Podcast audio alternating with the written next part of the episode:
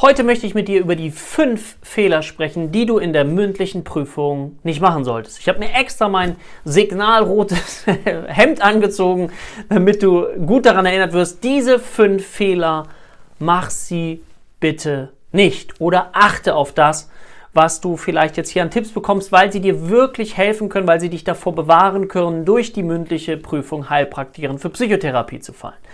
Also, erster Tipp, den ich dir gerne geben möchte, ist, mach dich vorher nicht mehr verrückt. Da denkst du, das ist ja ein banaler Tipp, das hätte ich mir auch selber sagen können. Ja, aber was meine ich damit konkret? Versuch dich vorher am Tag der Prüfung erstens mit keinem mehr auszutauschen, dich nicht verunsichern zu lassen. Versuche möglicherweise, auch wenn du sonst ein sehr harmoniebedürftiger Typ bist, am Tag der Prüfung, wenn du andere Prüflinge siehst, dich nicht mehr so tief in ein Gespräch zu verfangen. Bleib fokussiert, bleib konzentriert. Das ist auch dann wichtig, wenn möglicherweise jemand rauskommt, aus dem Prüfungszimmer und nicht bestanden hat. Ich sag dir, da siehst du dann sehr, sehr heftige emotionale Gefühle und trotzdem bleibst du dabei bei deinem Fokus. Und das ist etwas, was man vorher vielleicht auch ein bisschen üben kann, wo du vorher aber eine Entscheidung treffen solltest, nämlich, dass du genau so vorgehst. Ich bleibe in meinem Fokus. Du weißt nie, was passiert ist in einer Prüfung, weil es kommen dann mal möglicherweise Leute raus oder jemand, der da nicht bestanden hat und darüber sagt, wie ungerecht das ist und das ist immer nur eine persönliche Wahrnehmung.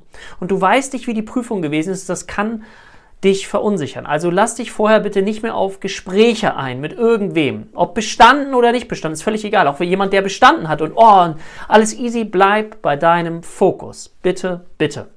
Das wäre Nummer eins. Was ist Nummer zwei?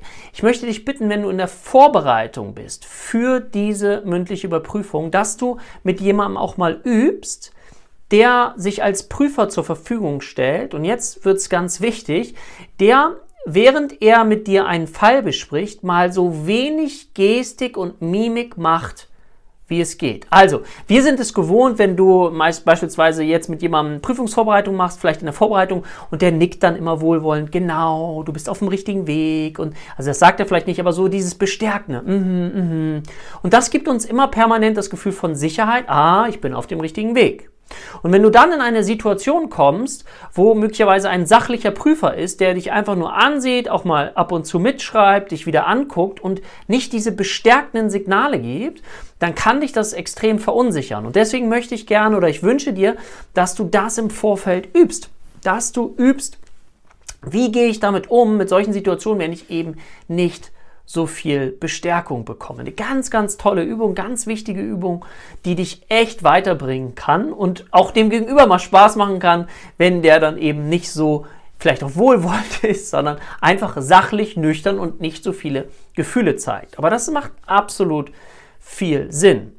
Den dritten Tipp, den ich dir geben möchte, ist auch ein wichtiger Tipp, und zwar, dass du bitte nicht vorschnell eine Verdachtsdiagnose stellt. So nach zwei Minuten stelle ich schon mal eine Verdachtsdiagnose. Und dann möglicherweise, wenn die Prüfer dir Hinweise geben, hm, sind sie da wirklich sicher? Und du dann sagst, ja, ja, ich bin sicher, fertig. Sondern, dass du wirklich den Prüfern zeigst, dass du eine fundierte Anamnese und Diagnostik machst, wenn du ein Fallbeispiel bekommst, ja, was in der mündlichen Prüfung sehr, sehr oft der Fall ist. Und du erst, du kannst sagen, woran du denkst. Ich denke schon mal, da und da dran. Aber ich möchte es noch differentialdiagnostisch weiter überprüfen. Deswegen würde ich gerne meine Anamnese und Diagnostik direkt fortfahren. Das ist doch ein schöner Satz. Und damit bleibst du so in der Spur, ja? Und bis die dann vielleicht irgendwann dich nicht mehr hören wollen und sagen, jetzt stellen sie mal eine Verdachtsdiagnose. Aber die haben vorher gesehen, dass du denken kannst, dass du abstrahieren kannst, dass du abwägen kannst. Und das ist das, was wirklich sehr, sehr entscheidend ist für so eine Überprüfung. Also bitte stelle keine Verdachtsdiagnose zu schnell. Jetzt noch vielleicht zwei Tipps, die Nummer vier erstmal, der vielleicht auch logisch klingt, aber wichtig, weil ich auch schon da alles überlebt, äh, überlebt gesehen habe. So, also bitte versuche von deinem Habitus her, von deiner Ausstrahlung, eine authentische, offene Art. Also du darfst auch zeigen, dass du aufgeregt bist, weil das ist eine normale Situation. Was ich dir in jedem Fall empfehlen würde, ist, dass du nicht zu sicher rüberkommst.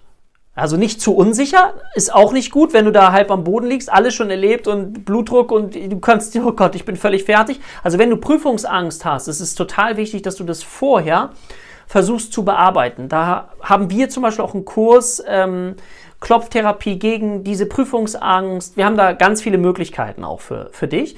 Aber Fakt ist, dass du das Thema Prüfungsangst vorher bewältigst. Du bekommst bei uns ja auch ein ganz, ganz klares Anamneseschema mit an die Hand, wo das wenn du das drin hast, fühlst du dich sehr sicher. Da bist du nicht mehr so aufgeregt. Das weiß ich von den Schülern.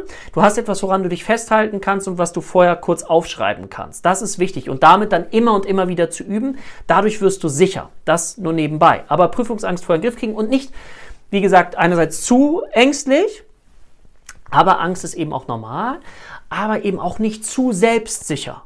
Zum Beispiel, wenn du aus so einem Fachgebiet kommst, ja, du bist schon Krankenschwester, du bist Apothekerin, du kommst schon aus dem Gesundheitsbereich und möchtest eigentlich den Prüfer mal ein bisschen erklären, wo es hier eigentlich lang geht. Das würde ich dir raten, bitte zu vermeiden, sondern eher Ne? Wenn die Prüfer auch reden, lass sie reden. Das geht alles von deiner Prüfungszeit ab. Wenn sie was erklären sollen, sollen die Prüfer doch erklären. Das dürfen sie doch. Und du hältst dich zurück. Du redest da gar nicht rein. Erst dann, wenn du wieder gefragt wirst, auch wenn die untereinander sich unterhalten. Ja, dann unterhaltet euch mal schön. Gut. Und das letzte vielleicht, fünfter Tipp. Aussehen, Kleidung. Also auch da normal gekleidet kommen. Also Denkt immer dran, der erste Eindruck macht, ist halt auch ein Eindruck, den die von euch haben und jeder Mensch ordnet das automatisch zu. Sollen wir nicht machen, machen wir aber trotzdem automatisch unbewusst die ganze Zeit. Wir haben Vorurteile. Das ist nichts anderes als vorher Urteile zu haben, die sich dann bestätigen können oder eben auch nicht bestätigen können, aber das brauchen wir evolutionär, um auch zu überleben. So, also das heißt, es macht Sinn, wenn du dich normal kleidest, also nicht mit, wenn du jetzt ein Mann bist, Anzug und Krawatte, ganz förmlich mit Weste noch und dann noch am besten in diesem Habitus, das bitte nicht, das passt nicht. Oder aber auch nicht ähm, zu esoterisch, ja, auch nicht in den Antworten. Ja, dann würde ich mal ein bisschen Reiki machen. Ich möchte nichts gegen Reiki sagen oder gegen diese Verfahren, aber bitte nicht in einer mündlichen Überprüfung zur Heilpraktikerin für Psychotherapie, weil da geht es um was anderes. Da soll festgestellt werden, dass du eben keine Gefahr darstellst. Also auch vom Aussehen eher normal, nicht zu übertrieben, auch nicht vielleicht zu übertrieben geschminkt sein, sondern eher, wie gesagt, im normalen Bereich. Du kannst dir die Überprüfung vorstellen wie ja eine sachliche Überprüfung.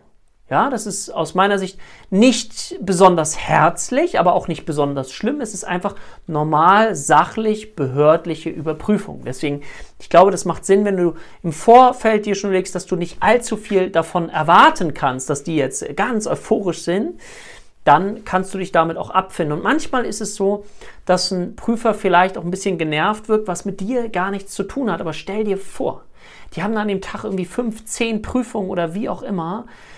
Ja, da ziehen die jeden durch. Da haben die nicht mehr diese Geduld in manchen Phasen. Das hat aber nichts mit dir zu tun. Du bleibst in deinem Fokus und ziehst es so durch, wie du es am besten gelernt hast. Ja? In diesem Sinne, ich hoffe, du kannst mit diesen Tipps was anfangen. Ich würde mich auf jeden Fall freuen und freue mich auf dich in den nächsten Videos und sag erstmal Tschüss, dein Dirk Schippel.